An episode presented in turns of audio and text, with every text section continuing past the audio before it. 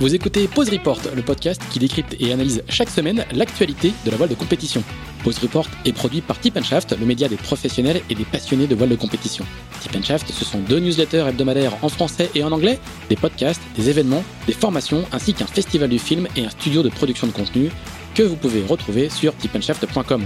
Je suis Pierre-Yves Lotrou et je vous souhaite la bienvenue dans Pause Report.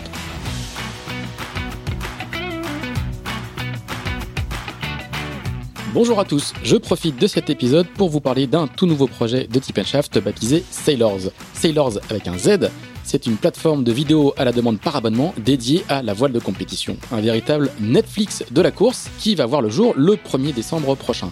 Avec Sailors, notre objectif c'est de vous proposer le meilleur de la voile de compétition en streaming sur une plateforme accessible depuis tous vos appareils, PC, téléphone, tablette, appli iOS et Android pour la modique somme de 5,99€ par mois ou de 60€ par an. Les préventes d'abonnements assorties d'offres spéciales ont débuté sur Ulule et vous êtes déjà plus de 300 à avoir contribué. Alors embarquez avec nous sur sailors avec un z.com, on a besoin de vous.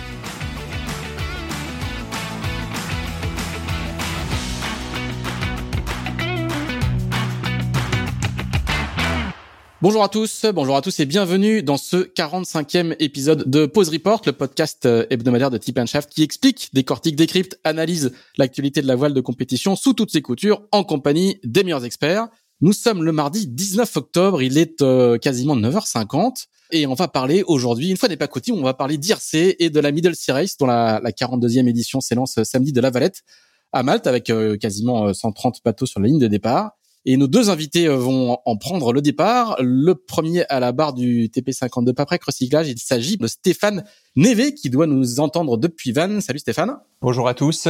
Et le second, lui, il nous écoute et nous entend depuis Vélizy. C'est le propriétaire et le skipper de l'Ange de Milon, un plan valeur de 12 mètres 50 dont il va nous parler euh, longuement, on l'espère. Et il s'agit de Jacques Pelletier. Bonjour Jacques, est-ce que vous nous recevez depuis Vélizy? Bonjour à tous, euh, bien entendu. Et puis nous avons un peu plus loin au nord-ouest de Vélizy, nous avons Axel Capron, le rédacteur en chef de Tip Chef, qui est toujours à Levallois. Salut Axel. Bonjour, bonjour à tous. Eh ben Axel, écoute, euh, toi qui as l'habitude de faire les petits topos introductifs de Pause Report, commence par nous expliquer un petit peu ce que c'est que la la Middle Sea qui est une, euh, bah, c'est une grande classique de la, de, la course offshore en, Méditerranée qui donne toujours lieu à de très très belles photos. C'est les, souvenirs que j'en ai.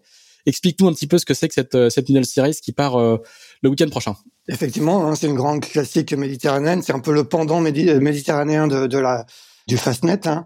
Euh, elle se court, contrairement au Fastnet, elle se court tous les ans. Elle s'élance de la Valette pour un grand tour de la Sicile de 606 000 euh, d'ouest en est, hein, en commençant par le détroit, le passage du détroit de Messine entre la pointe de la botte de l'Italie et la Sicile. Euh, le record est détenu depuis 2007 par le maxi Rambler de George David, qui sera d'ailleurs au départ encore cette année, en un peu moins de deux jours, 47 heures, 55 minutes et 3 secondes. Et ils seront effectivement près de 130. Hein, le record de participation est de justement de 130 en 2018, à s'élancer samedi pour la 42e édition. Et le double tenant du titre, euh, toute classe confondue, est un bateau euh, pavillon maltais, un First 45 qui s'appelle Elusive 2 de la famille locale à la famille Podesta, qui a l'air une famille bien bien implantée à Malte. Voilà, et nos deux participants bah, vont essayer euh, aussi de, de, jouer, je pense la victoire dans, dans leur classe respective. On va en parler avec eux. Alors, avant de parler euh, de la course en elle-même, on va on va faire une petite présentation. Est-ce que vous pouvez nous, quand on quand on suit la voile et qu'on qu'on arpente les pontons, euh, on vous connaît tous les deux, mais euh, le grand public et, les gens qui nous écoutent pas forcément. Est-ce que peut-être vous pouvez faire une sorte d'autoportrait, raconter vos vos parcours réciproques rapidement Jacques, on commence par vous. Oui, ça fait un petit moment que je suis sur le circuit et sur mon bateau, effectivement, maintenant je suis le je suis le skipper et je donne les ordres, je fais la navigation. J'ai passé l'âge de j'ai passé l'âge d'envoyer les. Et, effectivement, j'ai d'abord fait pas mal de régates en, solo, puisque j'ai fait sept, euh, sept courses du Figaro dans, dans mon jeune temps. J'ai fait quelques transats en solo, j'ai fait quelques par la Transquadra. Euh, j'ai eu la, la chance d'en gagner une en 96. Et puis, euh, j'ai fait les courses classiques. Bien entendu, j'ai participé aux courses classiques de, d'Angleterre, le fast-tête que vous citiez tout à l'heure, eh bien, je, les, crois bien, j'ai pu le faire 12 fois, et etc., etc. Et la Middle Series, parce qu'on parle de la Middle Series, et la Middle Series, je l'ai pratiquée pour la première fois en 2019, Et ce sera donc la seconde fois euh, dans mon existence cette année. Et vous avez gagné le Fastnet en 2019 sur euh, sur, sur Oui, effectivement, on a eu on a eu cette chance de gagner le Fastnet en 2019 euh, en IRC 1, effectivement. Et vous aviez conclu qu'il fallait courir 11 fois pour pouvoir le, le gagner. La douzième, c'était une condition ben, pour y parvenir. J'ai pas dit que c'était une condition, j'ai dit qu'il avait fallu que j'essaye 11 fois pour réussir à le faire. C'est un peu différent. Il y en a qui l'ont, il y en a qui l'ont gagné sans avoir eu besoin de le faire autant. Moi, je suis un peu besogneux, vous voyez. Alors, vous êtes un pilier du, du, circuit, du circuit IRC, puis on va, on, va, on va y revenir, puis vous allez nous parler de, de, de votre bateau euh, juste après. Donc, vous êtes un propriétaire, hein, c'est vous qui, c'est vous qui financez le, le, le, bateau. Vous êtes un. Ah, j'ai quand même, vous savez, comme dans toutes ces, dans toutes ces opérations-là, faut bien que je le cite. J'ai un sponsor qui m'aide et qui s'appelle Cali Consult et qui m'aide euh, effectivement un petit peu quand même dans le dans le financement de cet engin. Voilà, mais vous êtes un, vous, vous, achetez vos bateaux et vous les et vous les financez vous-même et euh, c'est pas de c'est pas des, des, équipages de pros euh, Absolument. payés 1000 euros la journée. Ah non, je n'ai aucun je n'ai aucun équipage payé, je n'ai aucun équipier pardon payé. Ce sont tous des volontaires. Alors bien sûr, on s'arrange pour les nourrir un peu, mais si vous voulez, il n'y a pas de rémunération sur le bord de l'Ange de Milan. Alors, on, va, on va demander à Stéphane, euh, à Stéphane de, de, se présenter un petit peu, lui aussi, euh, qui a un, un, long parcours euh, dans la voile. Stéphane, est-ce que tu peux nous raconter aux, aux auditeurs tout ce que tout ce que tu as fait dans la voile jusqu'ici? Alors moi j'ai commencé assez tardivement la voile par par l'habitable. Hein. J'ai pas j'ai pas suivi une filière dériveur ou voile olympique. J'étais plutôt un, un, planchiste à la base.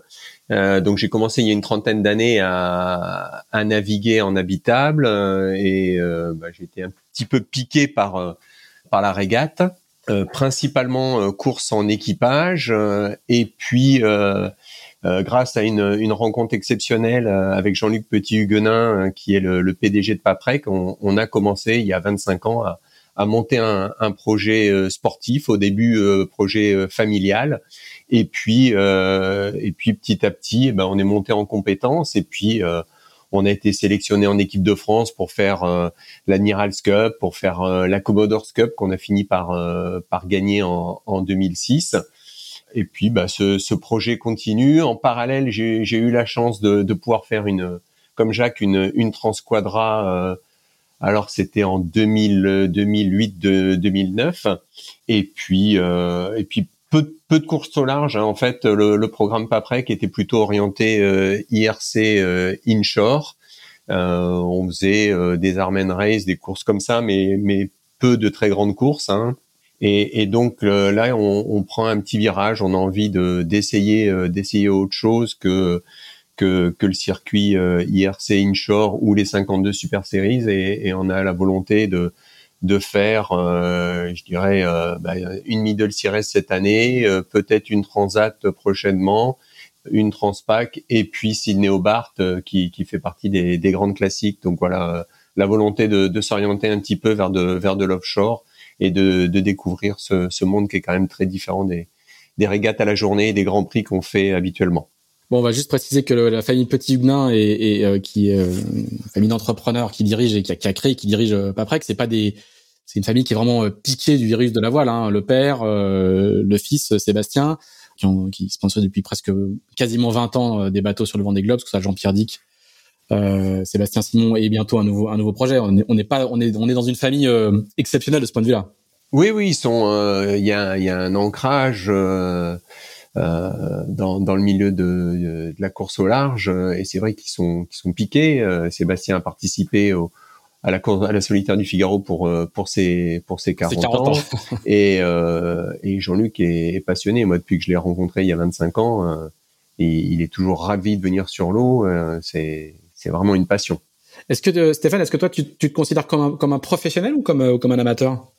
Euh, je, je, c'est, c'est, c'est un petit peu compliqué. Euh, je, je pense pas être un professionnel comme on l'entend, euh, sachant que moi j'ai depuis toujours j'ai un métier à côté après avoir travaillé euh, une vingtaine d'années euh, dans le dans le milieu de la de la voile car j'ai bossé dans des, des voileries principalement chez, chez Incidence. depuis une dizaine d'années, j'ai, j'ai intégré le groupe Paprec et, et, je me suis occupé des activités de recyclage pour le Finistère jusqu'à mars 2020 et depuis j'ai repris la responsabilité du d'un nouveau périmètre qu'est le, le, Morbihan avec des activités de de collecte et de traitement de déchets sur Lorient, sur Vannes, sur Belle-Île.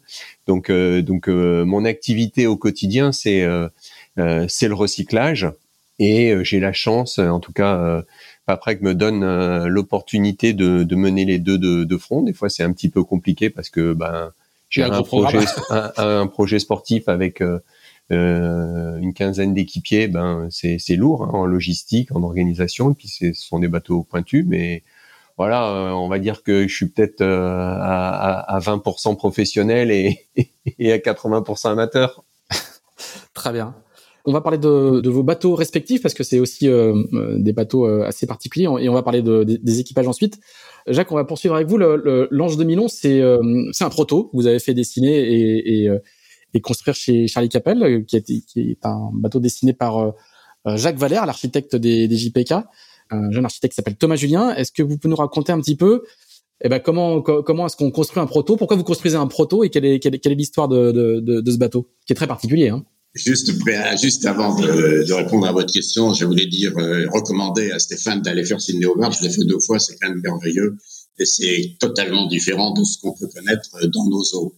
Deuxième euh, chose que je voulais dire, parce que tout à l'heure, euh, Stéphane a parlé de la Commodore. Moi, j'ai effectivement, dans la Commodore 2004, j'ai rencontré, au sens figuré, au sens propre, vous allez voir, Jean-Luc Petit-Huguenin. Je me souviens plus du nom du bateau, c'était un salonnage, je me trompe. Synergia 40. Synergia 40. Nous étions dans la même équipe. Et euh, moi, j'avais un X43, j'étais à la barre d'un X43 dans cette régate.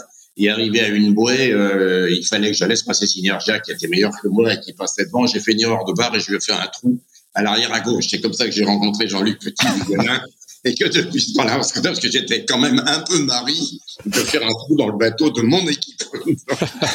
Pour vous dire comme je suis doué à la barre d'un bateau. Voilà ce que je voulais dire. C'est assez direct comme approche. Absolument, oui. C'était une manière de rencontrer les gens qui est assez sympathique.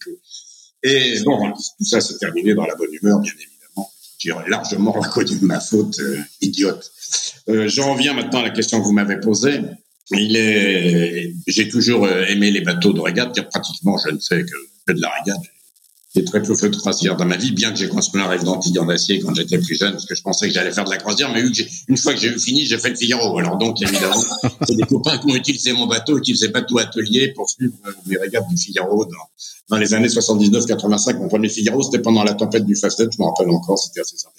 Et donc, euh, pour revenir à votre question, effectivement, euh, aimant les bateaux de régate, j'en ai eu un certain nombre à un moment donné, je me suis dit, tiens, je vais faire construire un bateau, puisque j'achetais des bateaux de série euh, je vais faire construire un bateau euh, qui, puisse avoir une chance d'aller mieux, quoi. Et j'avais bien entendu repérer les, les JPK. J'ai fait ma dernière ma dernière transquadra, je l'ai fait avec mon fils l'année de ses, de ses 40 ans, qui pour 40 ans. C'était en 2014. J'avais 70 ans à l'époque, 71. Et donc, euh, ce bateau m'avait plu. On l'a fait avec un JPK 1010 et je me suis dit, tiens, Jacques Valère, c'est quand même vraiment un gars qui, je sais pas si vous le connaissez, Jacques Valère, il a une particularité, il dessine les bateaux en vélo, lui. Mais enfin, ça, c'est quand même mm. Et euh, je lui ai demandé de, de travailler sur ce bateau-là. Alors, il s'est, il se trouve que chez Charlie Capel, à cette année-là, qui est un, de mes amis de longue date, il y avait effectivement le jeune Thomas Julien qui a prêté son concours pour euh, pour dessiner le bateau, plutôt dessiner les aménagements et, et tout ce qui était le pont et ce chose-là. Mais la carène, c'est effectivement du Jacques Valère. Alors, il a été construit par, euh, par Charlie Capel, donc on l'a mis à l'eau en 2016. Et on a mis énormément de temps parce que j'avais voulu quelque chose de léger. Alors, qui dit léger, dit bateau qui se déforme un peu. Donc, on a, au, fil des années, on a été obligé de modifier un certain nombre de choses sur le bateau, dans la, dans la structure du bateau, que j'ai fait régulièrement. Et on peut dire que le bateau est dans un état de marche euh, bien meilleur, non pas pendant le dernier Fastnet euh, 2019 où on avait encore des choses à gagner, mais juste après. Euh, on a encore apporté des modifications sur les safrans. Et maintenant, je crois qu'on a un bateau qui va euh, qui va très bien. Euh, on a encore eu un ennui parce qu'au dernier Fastnet, au bout de 8 heures de régate, on a été obligé d'abandonner parce que le rail de mât s'est arraché du mât, s'est décollé plus précisément. C'est un mât, il s'est décollé du mât. Et donc, avec une grande voile et un, rail de mât qui se balade, c'est pas très facile de naviguer. Donc, or, quand on a quand on a abandonné, on était troisième toute classe. Le bateau, est vraiment très bien. Donc j'ai été au bord du suicide à ce moment-là. Et donc la, la, la Beetle Cires, ça sera donc la prochaine régate où j'espère qu'on va marcher correctement et que et que le bateau offre toutes les, enfin ses meilleures possibilités actuellement suite aux modifications qu'on a faites. Voilà, voilà ce bateau, l'histoire un peu de ce bateau. Vous savez, Stéphane le sait beaucoup mieux que tout, mieux que tout le monde quand on met un bateau à l'eau, il est rarement fini et il faut euh, pas mal travailler dessus pour euh, essayer de d'en tirer le meilleur. Il faut l'apprendre d'abord soi-même et puis ensuite on a toujours des petites modifications quand on s'aperçoit que euh, c'est difficile de sortir un proto qui soit qui soit tout à fait au top de sa performance dès le jour de la mise à l'eau. Mais, mais d'où vient le d'où vient le, votre souhait de, de, faire un bateau euh, custom? C'est parce que pour performer en IRC, euh, il vaut mieux il vaut mieux avoir aller mieux en IRC. Bah, je, vous savez quand on prend le départ d'une régate, c'est assez rarement pour perdre, hein, donc euh, on essaye toujours de mettre le maximum de chances de, de notre côté. Et j'avais envie, puisque comme je le disais jusqu'à présent, j'avais utilisé pratiquement exclusivement des bateaux de série. J'ai eu un, un IMX 40, après j'avais le X 43, donc le, le fameux qui m'a permis de rencontrer euh, Jean-Luc Petitguenin, euh, et que j'ai toujours d'ailleurs. Et, euh, et donc j'ai voulu euh, bah, passer sur un proto pour euh, pour changer de style, quoi. D'accord. Axel. Oui, et toi, de, de ton côté, Stéphane, est-ce que tu peux nous parler de, de, de ton bateau euh, après recyclage, qui est lui un TP52, donc qui court dans, dans, dans une jauge particulière? Oui, alors c'est une box rule, hein, c'est-à-dire qu'il y a un cadre qui est fixé et euh, les architectes après euh, peuvent faire, euh, valoir leur leur talent. Donc on, on, a une longueur, une largeur maxi, on a une hauteur de main maxi, des surfaces de voile qui sont qui sont maxi. il y a une histoire de tirant d'eau, de, de poids de bulbe, mais après les archis font les les formes de carène qu'ils qui souhaitent. Donc là c'est un bateau de de 2011 euh, qu'on a modifié l'hiver dernier, parce que c'était un bateau qui était destiné à faire les, les 52 Super Series, hein, donc un bateau euh, avec des trous partout pour que tous les circuits de bout passent sous le pont. Hein, euh, ils ont énormément travaillé l'aérodynamisme. Donc ce, bateau qui était destiné à, faire des grands prix, on, l'a modifié l'hiver dernier à, Lorient pour y installer des bannettes, un semblant de cuisine et essayer de le rendre un peu plus étanche que ce qui peut, il pouvait l'être. Euh, Vous l'avez offshoreisé, quoi. Voilà, on a on a rajouté euh, une bosse de riz qu'on n'avait pas. Euh, on a rajouté des, des ancrages pour euh, pour mettre une une trinquette de, de génois qui qui va nous servir sur les sur les allures débridées. On a rajouté des hooks pour euh, pour les voiles de tête, hein, pour euh, pour le code zéro et puis pour pour les spies. Et donc voilà, on va on va découvrir ce, ce bateau à, l'occasion de, de la Middle Sea Race, en espérant que tous les travaux qu'on a qu'on a réalisés ont été faits dans le bon sens et, et que, que, ça va nous apporter pleinement satisfaction. Et, et pourquoi ce, ce, choix de bateau au départ? C'était pour euh, justement faire les 52 Super Series C'est qu'est-ce qui a dicté un peu votre choix euh, sur ce bateau? Alors, euh, on, on s'est rendu compte que que les TP euh, étaient des, des, bons bateaux.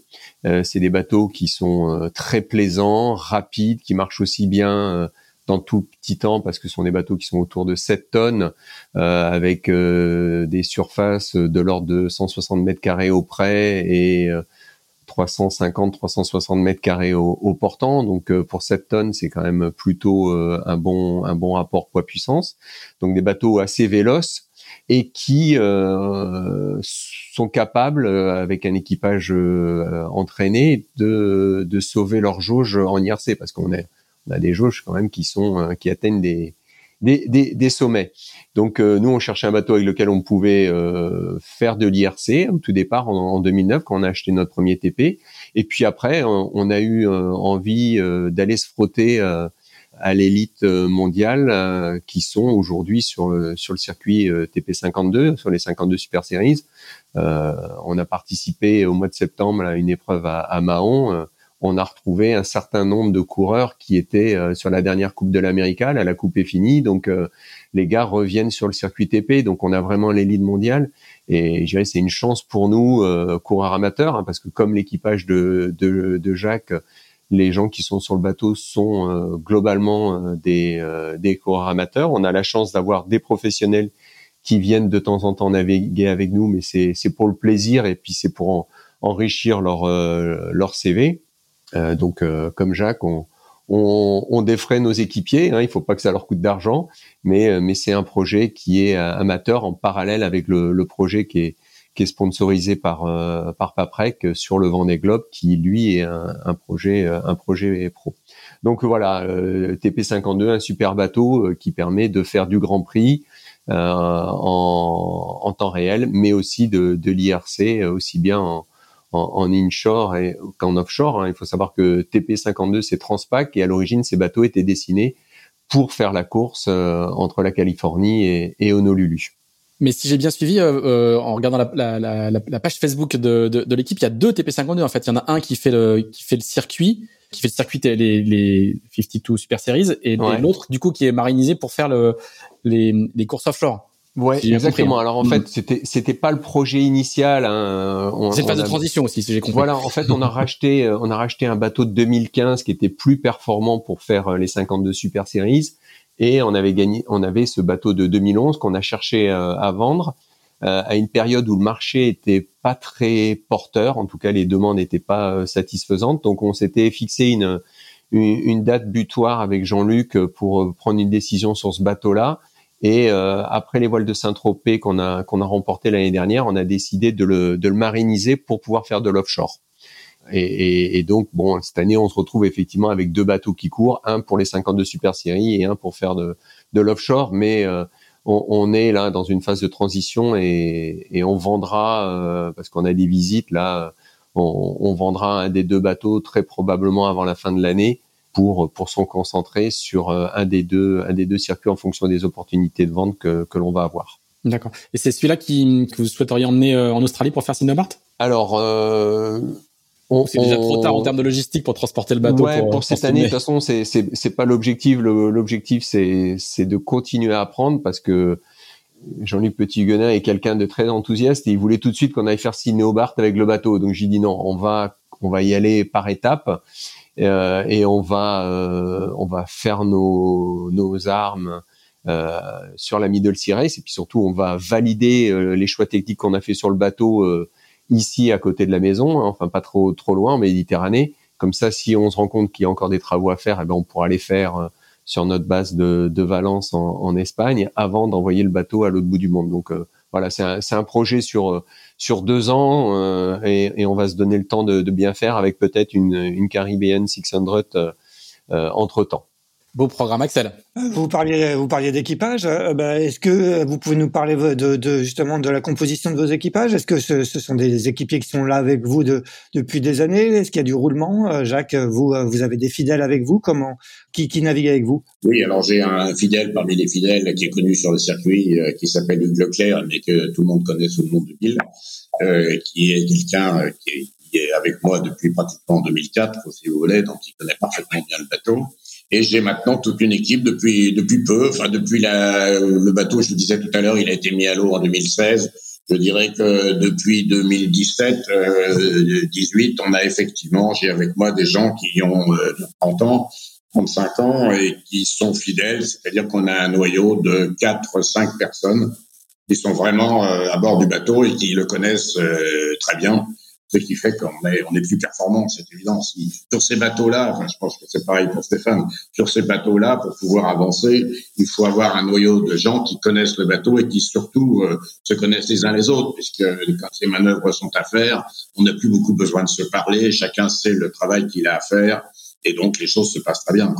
Surtout quand on a un peu de distribué, ce qui arrive de temps en temps. Donc quand il faut rattraper ça, euh, si vous mettez à bord trop trop d'inconnus, ben, bien sûr on va le rattraper, mais on mettra un temps beaucoup plus important et on sera moins performant. Donc oui, on a un équipage. Enfin oui, j'ai un équipage de, gens qui euh, on navigue en général à 8.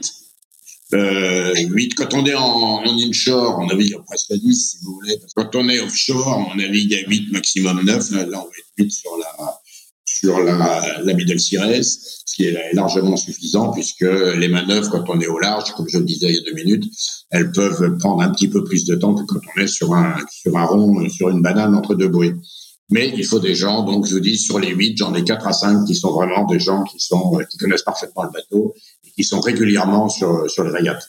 Et est-ce que c'est difficile de trouver des, des, équipiers ou euh, vous en trouvez facilement? C'est de plus en plus difficile en réalité parce que c'est une question d'évolution de la société avec un grand S où euh, les sollicitations sont nombreuses pour, pour les jeunes et euh, il est vrai que pour trouver des gens qui s'engagent, vous savez, c'est lourd la régate, hein, parce qu'il y a la régate pendant le temps où on l'a fait, mais il faut aussi un peu préparer le bateau. Euh, nous, on est vraiment un, petit peu plus amateur que Stéphane, et donc euh, je dispose pas d'une base à Valence et d'une autre à Lorient. Hein. J'ai, simplement un, chantier à, chez Charlie, et donc euh, dès qu'on a quelque chose à faire, ben, on, on est euh, on est un peu obligé de, mettre euh, la main à la pâte, pas à 100%, mais on est un peu obligé de mettre la main à la pâte.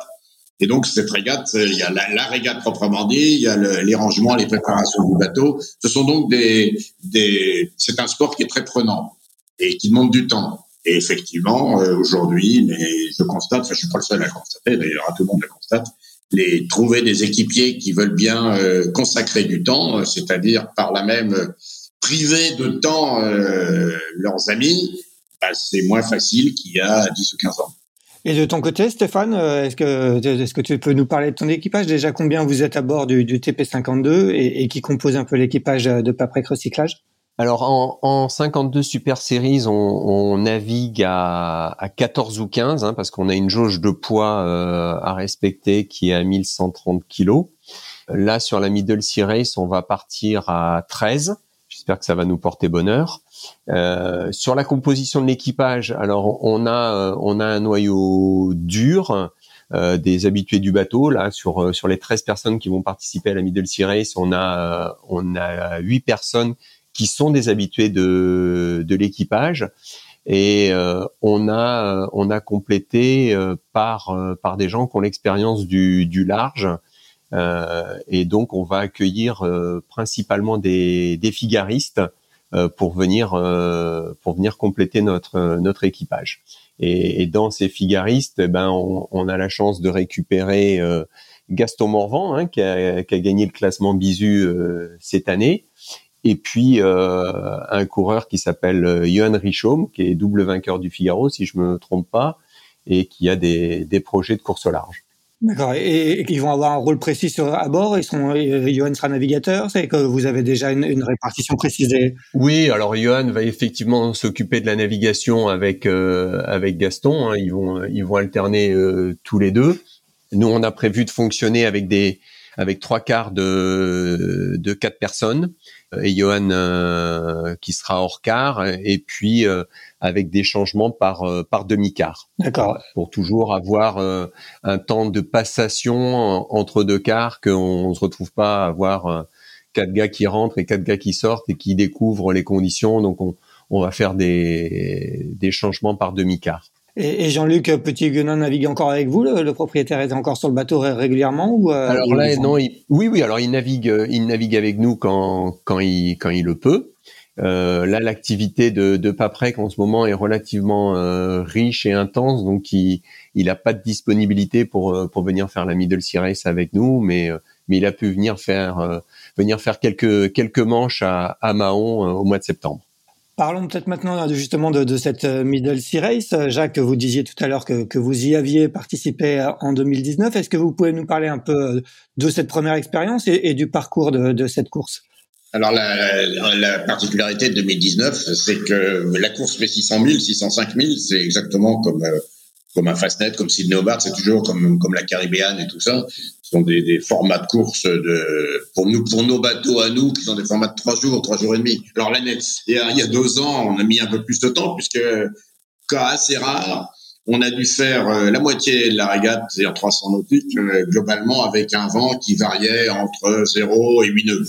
Donc évidemment, les bateaux vont moins vite hein, quand y a des conditions comme ça. Et on a donc, euh, on tourne en laissant, comme le disait tout à l'heure, sais plus lequel de vous, on, tourne en laissant la Sicile à bâbord et le Stromboli à bâbord pour la même occasion.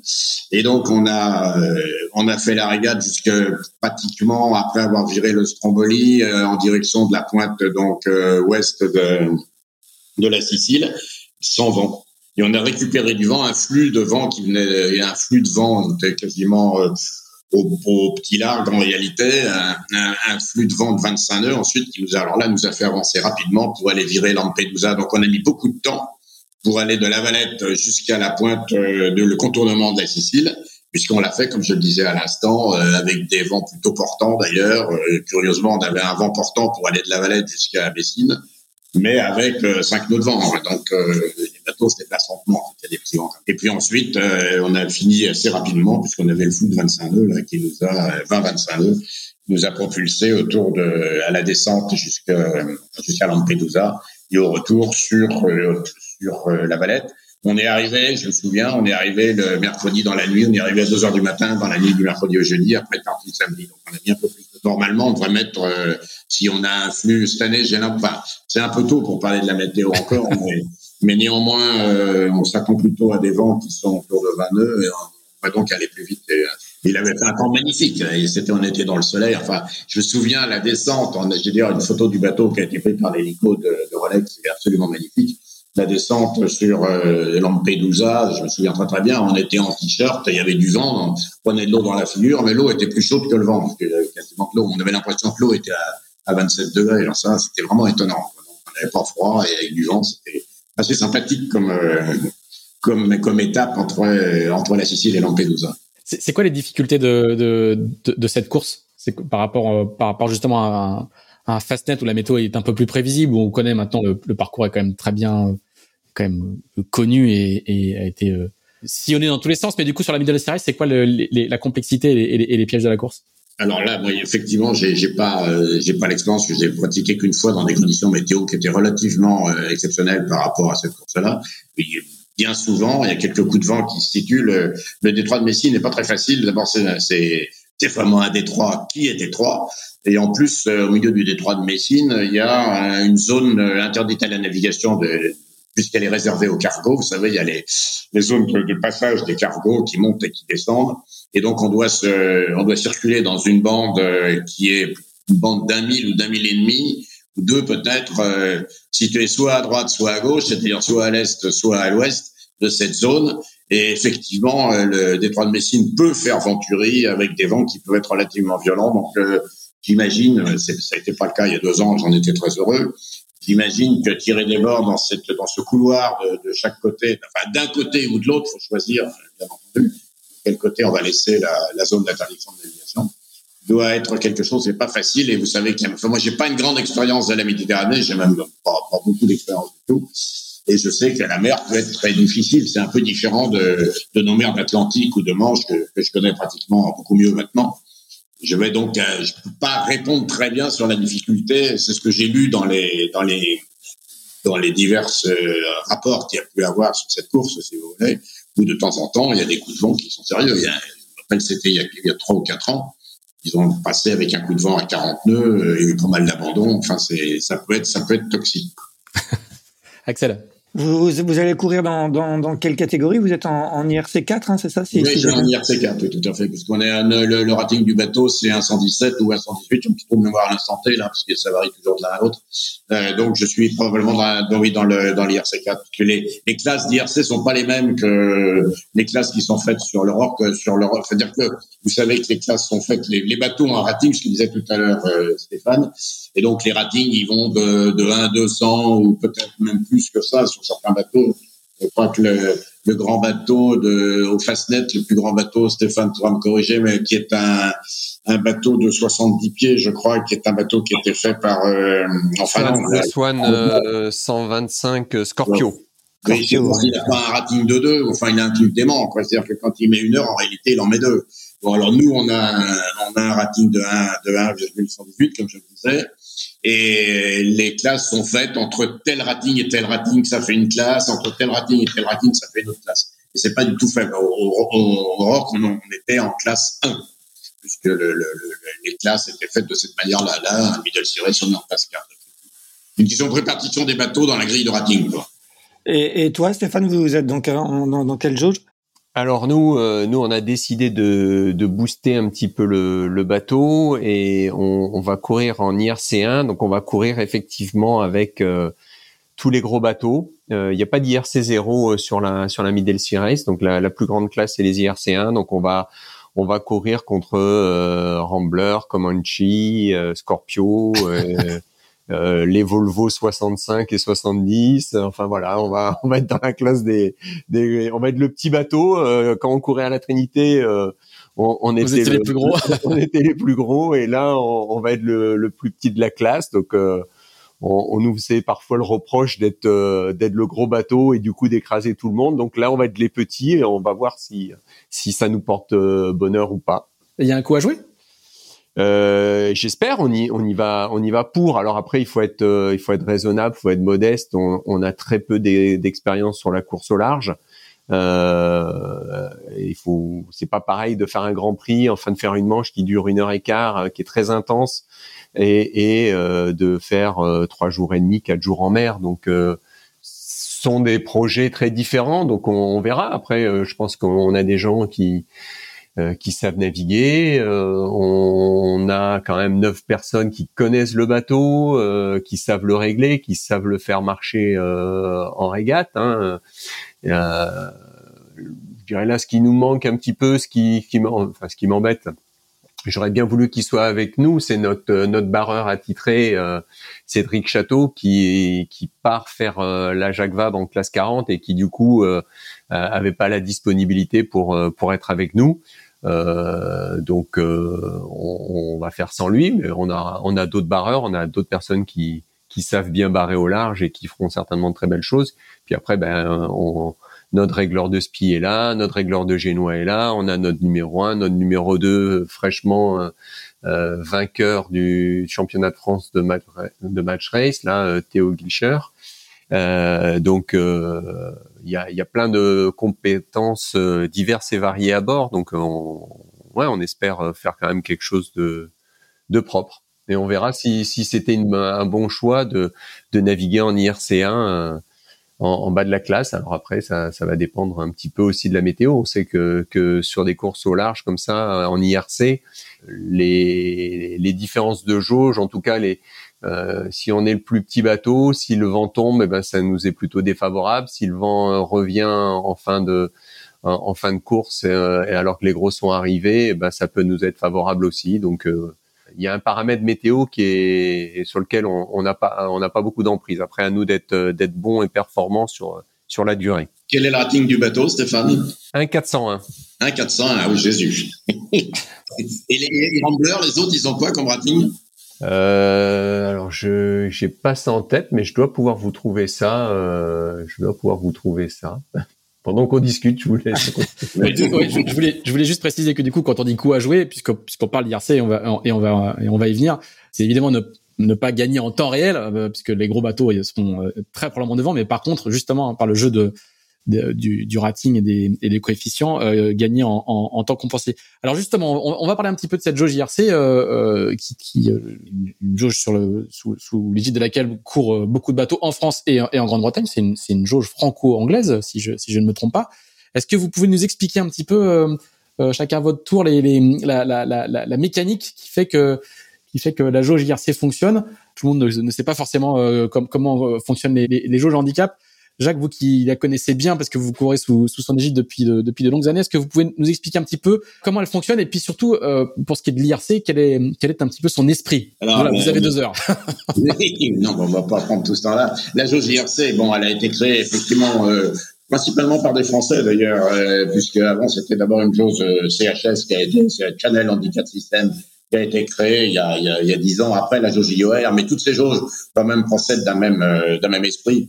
L'idée, c'est effectivement d'avoir des bateaux différents parce que sinon on est en monotypie. Quand euh, tout à l'heure, quand euh, Stéphane parlait de, du circuit des TP52, bon, ils sont pas tout à fait en monotypie puisqu'ils sont dans une box roll, mais, euh, mais, mais ils s'en rapprochent un petit peu.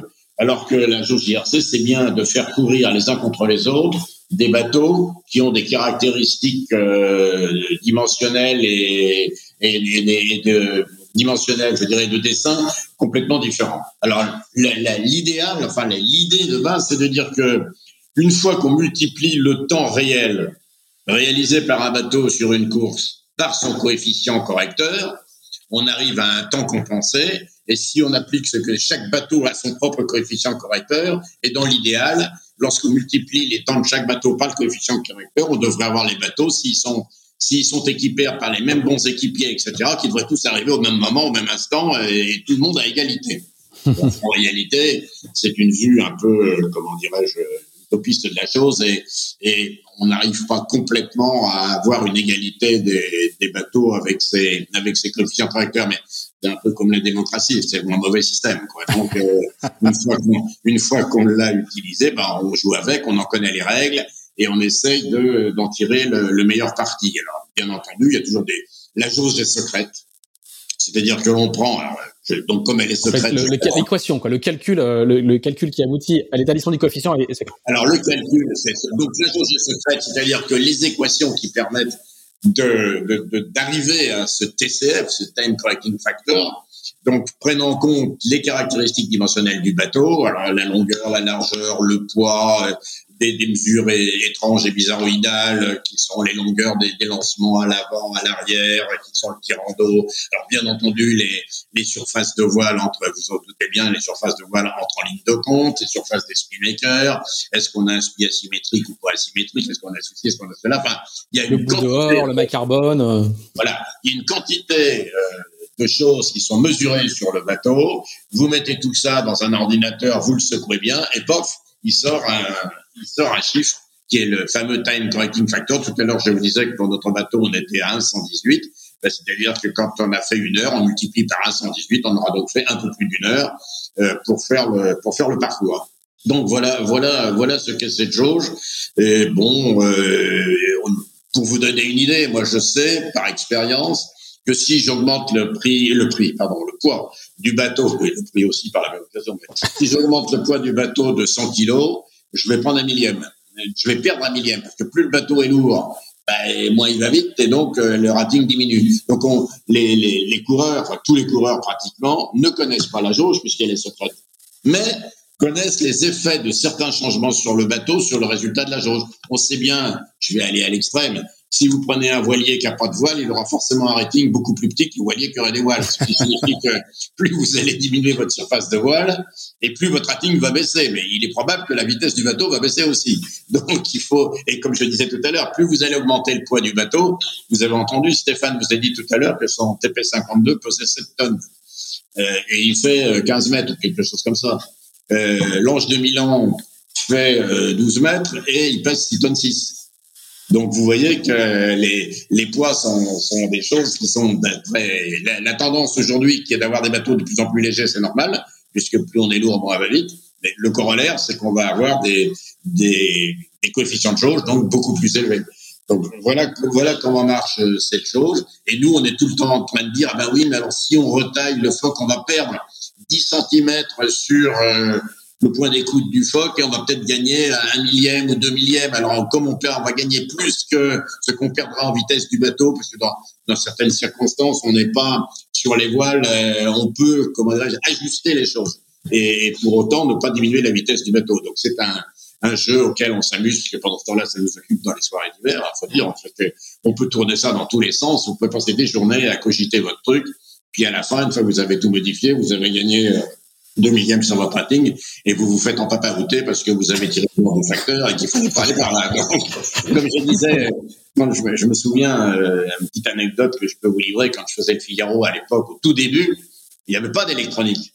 Et moi, j'avais, j'étais pas trop mauvais navigateur, donc j'allais pas vite, mais au bon endroit.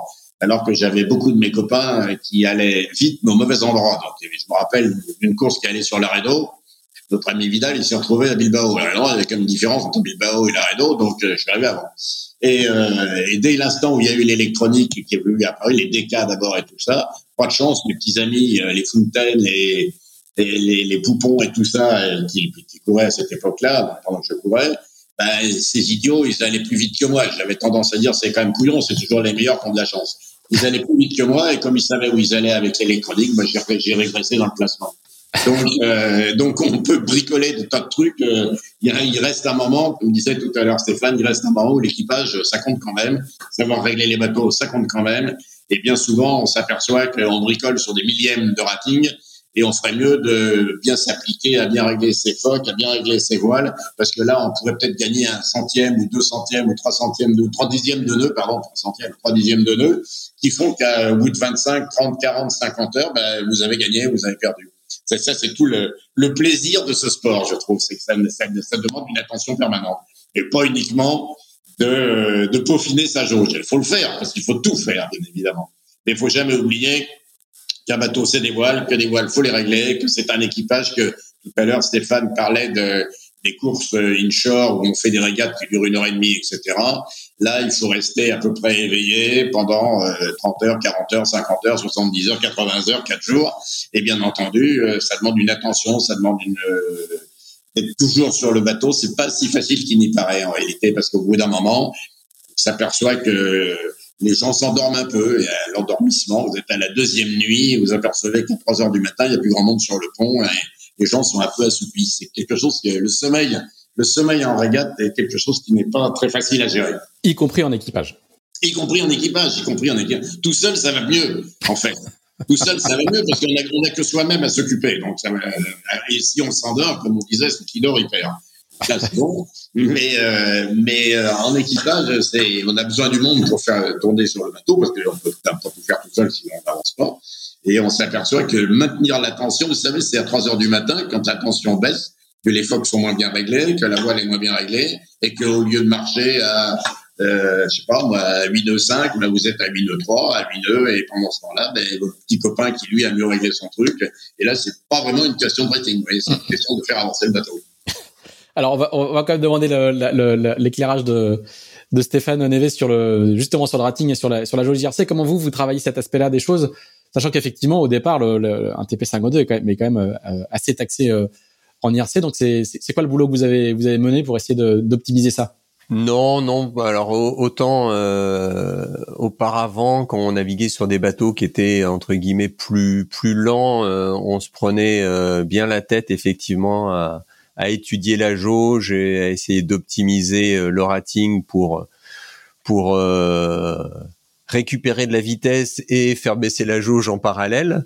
Euh, donc euh, c'était c'était parfois une bonne prise de tête. Euh, depuis qu'on est en TP, alors on essaye de, rester quand même dans des choses qui sont raisonnables, mais mais on, va plutôt travailler sur les bonnes configurations de voile, les bons équipements, euh, travailler avec des archis aussi pour avoir un, un, poids de bateau qui reste euh, dans les clous, parce que si vous commencez à alourdir votre bateau, euh, il va s'enfoncer dans l'eau et puis et puis il n'a pas été fait pour naviguer avec des lignes, ces lignes-là. Donc donc aujourd'hui je me je me pose un petit, enfin je me je me prends moins la tête avec euh, avec la jauge. On essaye plutôt de travailler sur les aspects techniques, euh, ce qui est ce qui est optimum pour euh, pour un bon fonctionnement. Et, et puis bah la jauge vient là. j'avais la possibilité, en recoupant un petit peu, en diminuant un petit peu la surface des voiles, de, de passer en, dans le haut de la tranche des, des IRC 2. J'ai préféré rester en IRC 1 avec un bateau avec un bateau véloce. Je crois que c'est mieux je crois que c'est mieux d'être dans le bas de la classe. Bon, euh, on, on, verra. Moi, j'ai été habitué à être longtemps au fond de la classe, mais bon, là, si c'est en bas de la classe, on verra. Axel. Euh, Jacques, euh, Stéphane nous parlait tout à l'heure de, de, des concurrents qu'il aura sur cette middle series. Est-ce que vous, vous avez identifié euh, des concurrents? Quel, quel, quel, est un peu votre objectif sur, euh, sur cette course? Alors, honnêtement, non, j'ai pas regardé. Le, tout à l'heure, vous avez cité le aidez-moi, qui gagne régulièrement la régate, il avait gagné. Euh, oui, Elusive 2, celui qui est, qui est, double tenant du titre. Voilà, c'est ça. Je pense que c'est, un équipage, j'avais vu ça il y a deux ans, euh, c'est un équipage qui connaît parfaitement bien le circuit, qui a l'habitude de naviguer là, et bon, ce sont des gens redoutables. Hein. Ils, ont, ils connaissent, euh, ils connaissent le terrain de jeu parfaitement. Euh, dans les petits airs, il y avait des endroits où moi je me suis fait planter. je les ai vus partir le long de la côte dans des trucs absolument incroyables. Bon, ben oui, mais ils savaient que c'était par là qu'il fallait passer. Euh, moi, je le savais pas. Et en plus, non seulement ils savent à peu près où aller, ce que je disais tout à l'heure, vaut mieux aller pas vite au bon endroit que vite au mauvais endroit. Et, en plus, ils, font marcher leur bateau, donc ils ont quand même. C'est embêtant d'avoir des gens qui savent faire marcher un bateau, qui vont au bon endroit. Donc, si vous voulez, c'est. Je pense que c'est quand même des gens redoutables. Après, les, les autres concurrents, honnêtement, j'ai pas très bien regardé euh, euh, où j'en suis sur ce sujet-là. L'expérience du parcours est quand même un, atout important sur, une course comme ça. Ah ben je pense la, connaissance euh, parce que quand il y a, je pense que s'il y a un vent à peu près établi, ce doit être plus simple. Dans le vent que nous avions il y a deux ans, où c'était vraiment des risées folles, à un moment donné, je les ai vus partir, j'ai vu partir des gens, mais dans une direction qui me paraissait totalement abracadabrantesque. Oui, enfin, sauf que là, ils ont trouvé du vent, ils sont passés, et bah, nous, on est restés un peu scotchés, hein, comme des noirs.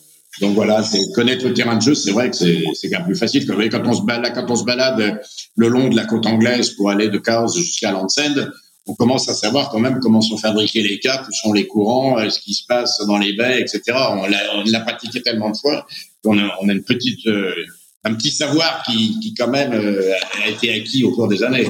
Pour la première fois que vous vous baladez autour de la Sicile, bah, on était un peu sec. La météo vous dit pas tout quand même. La météo vous dit pas tout dans ces, dans ces conditions-là. Oui, bien sûr, ouais. Pour, pour, vous, Jacques, c'est la dernière course de la saison ou il y a encore euh, des courses au programme euh, ah, Je pense que la Middle Series, c'est la dernière course de la saison. Par contre, la première course de la saison prochaine risque d'être de bonheur, puisque euh, on a pris la décision, mon cher Stéphane, de faire la de faire la Transatrophe, qui est le bateau de Malte qui va se propulser euh, à Lanzarote. Ah bah, super projet. Et le départ de la Transat, c'est le 8 janvier. Ah oui. Donc voilà. Puis après, on va enchaîner avec cette parce que comme on sera de l'autre côté, on va quand même en profiter. On fera la Caribbean 600. Puis après, je sais pas, peut-être on ira se coucher ou on viendra en France pour faire euh, pour faire la suite de la saison en France. Et en Angleterre.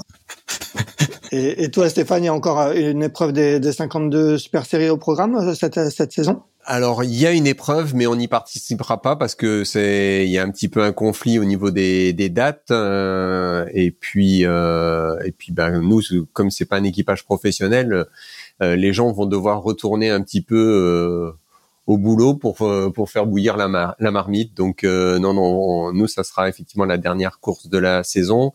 Puis là moi j'ai deux gars qui qui bossent là depuis début septembre qui qui n'ont pas arrêté entre la préparation du bateau pour Mahon, euh, le ramener à Valence, le sortir de l'eau, remettre l'eau euh, l'autre bateau à l'eau, euh, l'emmener en convoyage jusqu'à jusqu'à Malte et puis et puis le retour. Ils ont eu pas beaucoup de, de répit, donc on va on, va en dehors des problèmes d'organisation liés à l'équipage, on va aussi donner un peu de repos à l'équipe technique qu'il a qu'il a bien mérité. Alors pendant qu'on discutait tout à l'heure, on se posait la question sur la sur la jauge. Comanche, le, le maxi 100 pieds, il a une jauge de 1,958 donc proche de 2. Euh, bon, il est deux fois plus gros que nous, mais il n'a pas une jauge deux fois plus élevée. Hein, donc, euh, je pense qu'on ne doit pas avoir une bonne jauge, donc il va falloir s'accrocher. ça, fait un, delta quand même. Hein. Mais lui, il va faire ça en 24 heures ou 30 heures, même pas. Hein. Donc, euh, on va voir. A priori, c'est trois jours et demi. C'est entre trois jours et demi et quatre, quatre jours. Ça va dépendre des, des conditions météo. Donc, on va, on va voir comment, comment ça se passe. Un, petit mot, euh, Stéphane, sur le, sur le circuit des 52 Super Series que les gens connaissent pas tous forcément. Euh, est-ce que tu peux nous faire une petite photographie euh, de, ce circuit aujourd'hui en 2021 alors c'est un circuit qui, cette saison là s'est passé exclusivement en Méditerranée avec il y a dû avoir quatre épreuves cette année parce qu'il y a une qui a été annulée à cause du, du Covid en début de en début de saison. Euh, c'est un circuit euh, où il y a une douzaine de bateaux avec euh, des nationalités très différentes parce qu'il y a des équipages sud-africains, turcs, anglais, américains, allemands, russes. Euh, donc bon, des équipages, c'est très cosmopolite. Moi, je considère qu'en monocoque, c'est c'est le niveau le plus élevé qu'on puisse rencontrer en en Grand Prix. Euh, on va retrouver, eh ben euh, là, il y a de, de, l'équipe de Luna Rossa, il y avait euh, il y avait Vasco Vascoto, il y avait Bruni, vous avez des skippers comme Edbert, comme Terry Hutchinson qui était le qui était sur sur le bateau américain pendant la dernière coupe. Euh, des Morgan Larson qui ont gagné le circuit Extreme 40, je crois, à plusieurs reprises, enfin, et puis qui a, énormément de titres. Donc, euh, c'est euh, des coureurs issus, soit ils ont une médaille olympique, soit ils ont fait trois Volvo, soit ils ont fait la coupe. enfin voilà, c'est c'est un petit peu le, le niveau avec quand même euh, euh, des propriétaires, quelques propriétaires qui qui barrent. Là, en l'occurrence, euh, la dernière épreuve à Mahon, c'est c'est le propriétaire allemand, alors entouré de professionnels, hein, parce que ce sont exclusivement des équipes professionnelles, qui qui a gagné l'épreuve de, de Mahon. Alors, c'est un très très bon marin. Hein, et il a plusieurs titres de champion du monde de dragon à, son actif aussi, et il s'est mis il s'est mis avec brio au, au TP 52. Euh, les équipes, euh, bah, c'est souvent des équipes qui peuvent aller jusqu'à 35-40 euh, personnes pour les plus grosses. généralement, il y a à terre deux ou trois boat builders qui sont capables de vous refaire un bateau dans la nuit un ou deux voiliers par équipe, euh, plus la logistique, euh, plus le trois data analystes. Voilà, euh, donc c'est ils, ont des semi-rigides qui suivent le, qui suivent les courses où ils sont six, sept personnes dedans à, à, tout analyser, à filmer. Enfin bon voilà, donc c'est c'est un niveau de, de détail qui est très très élevé, mais c'est pour ça que c'est aussi très très enrichissant. Nous, on a appris beaucoup de choses à regarder, naviguer ces professionnels, et ça nous a permis euh, d'élever notre niveau de, de régate. Et c'est vrai que quand on vient euh, régater en IRC en Bretagne, euh, on se sent plus en maîtrise euh, de, du, du, du, joli bateau qu'on a que, que ce qu'on pouvait l'être il y a quelques années. Et, et c'est c'est pas compliqué. Hein. Si on regarde euh, les premières années où on a fait du TP52, euh, on gagnait pas le Speed West France à chaque fois qu'on faisait le Speed West France, mais euh, notre notre niveau euh, est monté en participant aux Super Series. Et c'est vrai que les dernières fois où on a participé au SPI, on était on était beaucoup plus à l'aise. Les gens les gens qui, qui pensent que la jauge y est pour beaucoup se trompent. Euh, si c'était que la jauge, on, on, aurait gagné nos premiers Spi West en TP52. C'est ce que je disais tout à l'heure. Je suis bien d'accord avec toi. Bon après si tous les tous les gens qui veulent gagner le Speed West France vont, vont faire des saisons sur le circuit TP52 pour s'entraîner, ça ça va commencer à être compliqué en termes de en termes de logistique et de et de et d'organisation des, des, équipages. Oui oui non mais en, dehors de faire du d'aller faire les 52 Super Series, c'est c'est passer du temps sur son bateau, euh, naviguer, essayer d'avoir un équipage le plus régulier possible. C'est ce qui nous a un petit peu manqué nous nous cette année. Ça a été un peu plus compliqué sur les épreuves sur lesquelles on a on a navigué parce que on a manqué d'entraînement euh, parce que la, la, phase Covid, on a eu une petite coupure et puis les gens sont partis naviguer sur d'autres projets et donc euh, on a été un petit peu moins moins efficace. Mais euh, quand vous naviguez à 13, 14, 15 sur le bateau, la synchronisation est vraiment un point important et un affalage de spi, ça se fait en 3-4 secondes. Donc c'est sûr que si le gars qui ouvre euh, la mur du SPI ou qui largue la drisse ne le fait pas en étant synchronisé avec euh, les gars qui mm. sont sur la colonne, euh, le SPI soit il rentre pas, soit il est partagé en deux. donc donc voilà, c'est c'est de l'entraînement et et c'est arrivé à faire en sorte que que ça soit un joli balai quand tout le monde se déplace sur le bateau ou quand tout le monde va sur son poste pour pour, pour faire une manœuvre. Et ça, ça demande du temps. Ça demande vraiment du temps. Hein. Et de l'entraînement, ouais, tout à fait. J'ai une, une, petite dernière question logistique justement. Hein, euh, on a on a parlé de tous les endroits où vous naviguez. Comment euh, comment vous faites pour organiser la logistique respective de vos bateaux? Euh, Jacques, vous, on a parlé du Fastnet, donc qui se déroule en Angleterre. Vous naviguez en France, vous naviguez à, à Malte, puis vous allez partir faire le, la Transat du Rore qui part des Canaries. Euh, vous avez un vous avez un logisticien à plein temps avec vous qui gère le, la, la, logistique du bateau et c'est aussi c'est aussi une question pour l'équipage, hein, c'est-à-dire que non non non non non non non on n'a pas. Alors comment vous faites Un logisticien. Alors le bateau, je le déplace en cargo. Hein, que je je l'envoie pas à pied. Le, là, après qui est allé à pied, si j'ose dire, d'Espagne jusqu'à Malte. Euh, je vois le, le, bateau de Turquem, son nom m'échappe à l'instant, teasing machine, mm est parti, ce que j'appelle à pied, vous comprenez ce que je veux dire. Il est parti de Cherbourg jusqu'à, je sais plus où en Espagne, pour aller également à Malte. Donc euh, moi j'ai mis le bateau sur un cargo à Southampton et le bateau est arrivé à Malte et il repartira de Malte par cargo sur euh, pour aller à Lanzarote. Alors maintenant, pour ce qui concerne euh, les choses techniques, j'ai effectivement deux équipiers. Là, j'ai beaucoup de chance hein, depuis trois quatre ans. J'ai deux équipiers, euh, Pierre et, Hippolyte, qui, qui, sont deux équipiers qui pratiquement euh, managent le bateau sur le plan de la logistique, sur le plan de parce que quand on envoie le bateau par cargo, il faut quand même quelqu'un pour le charger sur le cargo, quelqu'un pour le charger bien sûr. Et donc, bah, c'est eux qui se tapent les voyages et qui, euh, sur un plan tout à fait amical, euh, le font nécessaire pour que le bateau soit prêt. Je veux dire que depuis que j'ai ces deux garçons avec moi, le temps que je passe euh, a beaucoup diminué. Avant, c'est moi qui le faisais. Le temps que je passe a beaucoup diminué parce que le temps qu'ils passent, eux, a beaucoup augmenté. Alors, il faut qu'ils gèrent ça. Ce sont des gens qui travaillent, hein, ce ne sont pas des, des professionnels. Il, faut qu'ils gèrent ça avec doigté. D'une part, vis-à-vis de leur, de leur travail, de, la personne qui les emploie, et d'autre part, pour l'un d'entre eux, vis-à-vis de sa, de sa femme, quand même, de temps en temps, il y a aussi Ces gens-là vivent en couple, hein, n'est-ce pas, comme beaucoup d'entre nous. Et, euh, bien entendu, des fois, Madame euh, se, plaint de ce que son équipier de mari euh, est quelquefois souvent absent. Euh, parce qu'on on parle, on parle beaucoup d'équipes amateurs, mais quand on en est à ce stade d'organisation, on, on, on est ils sont pas payés, mais ils ont des comportements euh, euh, quasi professionnels, en, que ce soit en termes d'entraînement, d'heures de pratique, de niveau et justement d'organisation. Alors effectivement, euh, bon, l'organisation, moi j'avais une base d'organisation que j'avais créée effectivement, qui donc ils ont ils ont reprise et ils ont amélioré parce qu'ils sont ils sont très bons. Ils sont passionnés.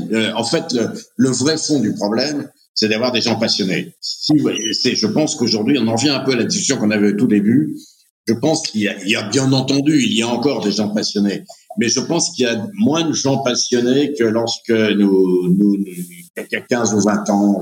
Je ne sais pas pourquoi, si c'est une, impression de vieux ou pas. Et je pense que la professionnalisation du bateau a peut-être a peut-être provoqué un, une sorte de manque de, de, ou de, de désintérêt pour un certain nombre des gens se disant bah, je peux pas aller naviguer, j'ai en face de moi des gens qui naviguent pour 300 jours par an, donc qu'est-ce que je vais faire là-dedans? Je me souviens dans les premiers Figaro que je faisais, comme je vous le disais tout à l'heure, on dormait dans nos bateaux. Hein, euh, à la Corolle, je dormais dans mon bateau, j'allais pas à l'hôtel et j'avais pas une équipe de pingouins pour venir euh, passer l'éponge, nettoyer le truc, on se faisait nous-mêmes. Donc aujourd'hui, euh, c'est la, la, la, voile s'est hautement professionnalisée. Euh, et donc, je pense que, euh, que c'est ça qui a marqué un certain désintérêt pour des gens. Pour en revenir à votre question, il est sûr que si on veut naviguer, on navigue quand même assez bon niveau. On n'est pas, on n'est pas au top niveau sur l'ange, hein, mais on est quand même à assez bon niveau. Effectivement, il faut avoir avec soi des gens ou des professionnels et là, j'ai pas les moyens d'entretenir une équipe de professionnels, ou effectivement des gens passionnés qu'on va défrayer, bien sûr, mais euh, qui vont passer beaucoup de leur temps pour euh, faire en sorte que le bateau soit. Là, par exemple, j'ai des équipiers qui partent ce soir pour Malte pour euh, le bateau. Ils ont été déjà le déchargé du cargo il y a, trois semaines, euh, et on va le, il part ce soir, on va le ressortir pour le caréner. On a une petite bricole à faire sur un safran, et puis un truc sur faire sur le mât suite à notre notre avarie qu'on a eu dans le Fastnet. Et ben ça, ça ne pas pour longtemps. Et donc, ils sont un peu en avance. Vous voyez, voilà comment les choses s'organisent. et puis, ils s'organisent pour l'avitaillement. Enfin, tout ça, c'est eux qui le font maintenant. On a beaucoup déchargé. Et effectivement, j'ai deux personnes, pour répondre précisément à la question, j'ai deux personnes qui ont, qui se sont mis euh, dans les brancards et qui tirent le chariot pour faire en sorte que la logistique soit au carré quand les, quand les équipiers arrivent. Stéphane, on va, on va conclure avec toi. Euh, toi aussi, j'imagine que surtout avec deux bateaux en ce moment, les enjeux logistiques sont, sont pas neutres. Et on, on a vu euh, sur la dernière épreuve des en TP52 qu'il y a eu, euh, vous êtes fait percuter par un bateau russe et donc il y a eu même chose, une réparation pendant la nuit. Donc même si vous êtes amateur, il y a, il y a quand même les ressources pour avoir des comportements professionnels.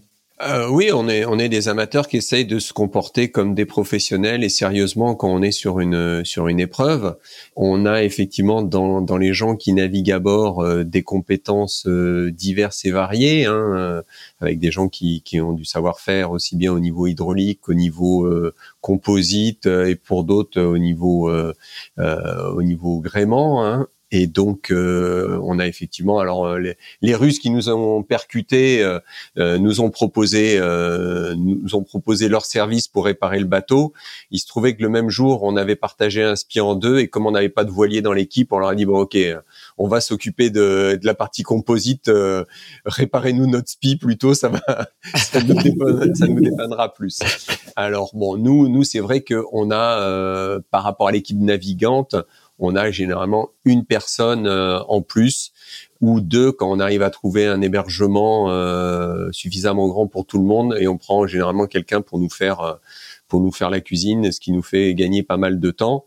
Et puis on a un container pour pour stocker tout notre tout notre matériel. Là à, Malte, le bateau est parti par la mer. Ils sont partis en convoyage à, à quatre. Ils ont fait une escale en Sardaigne et puis ils ont poursuivi sur euh, sur Malte où ils sont arrivés dimanche euh, matin. Et on a tout mis dans le bateau. Euh, donc grosso modo, on doit avoir, je sais pas moi, 20 voiles dans le bateau parce que on sait pas encore quelles conditions météo on va avoir. On va avoir. Donc le choix de voile va se faire certainement vendredi vendredi le plus tard possible. donc on va charger ce qui nous paraît essentiel et puis samedi matin peut-être on mettra les dernières voiles, sachant que la jauge JRC nous impose sur les voiles de portant un, nombre de, de, voiles maximum. Donc nous on a le droit à, trois voiles. Nous on a pris la pénalité pour avoir une quatrième voile de portant. Donc dans les euh, six ou sept voiles de portant différentes que, que l'on a à notre disposition, il va falloir euh, non huit, on a huit voiles de portant euh, dans notre set. Là, on va on va devoir en choisir choisir quatre pour pour partir sur la course. Donc les, ce qui ne nous servira pas va rester va rester à Malte pendant la course et puis on remettra tout dans le bateau pour le pour le retour. Là, pas de pas de container sur cette épreuve. Très bien. Eh bien, messieurs, on va souhaiter une, une, bonne navigation en espérant que la météo euh, nous offre euh, et vous offre la possibilité de, de, longues chevauchées au portant et de très belles photos comme on les a déjà eues euh, à plusieurs, plusieurs reprises. bonne navigation dans vos, dans vos catégories respectives. Et puis Axel, nous on se retrouve la semaine prochaine pour une, un nouvel épisode. Merci à tous les trois. Merci. Merci. Bonne fin de journée. bonne journée.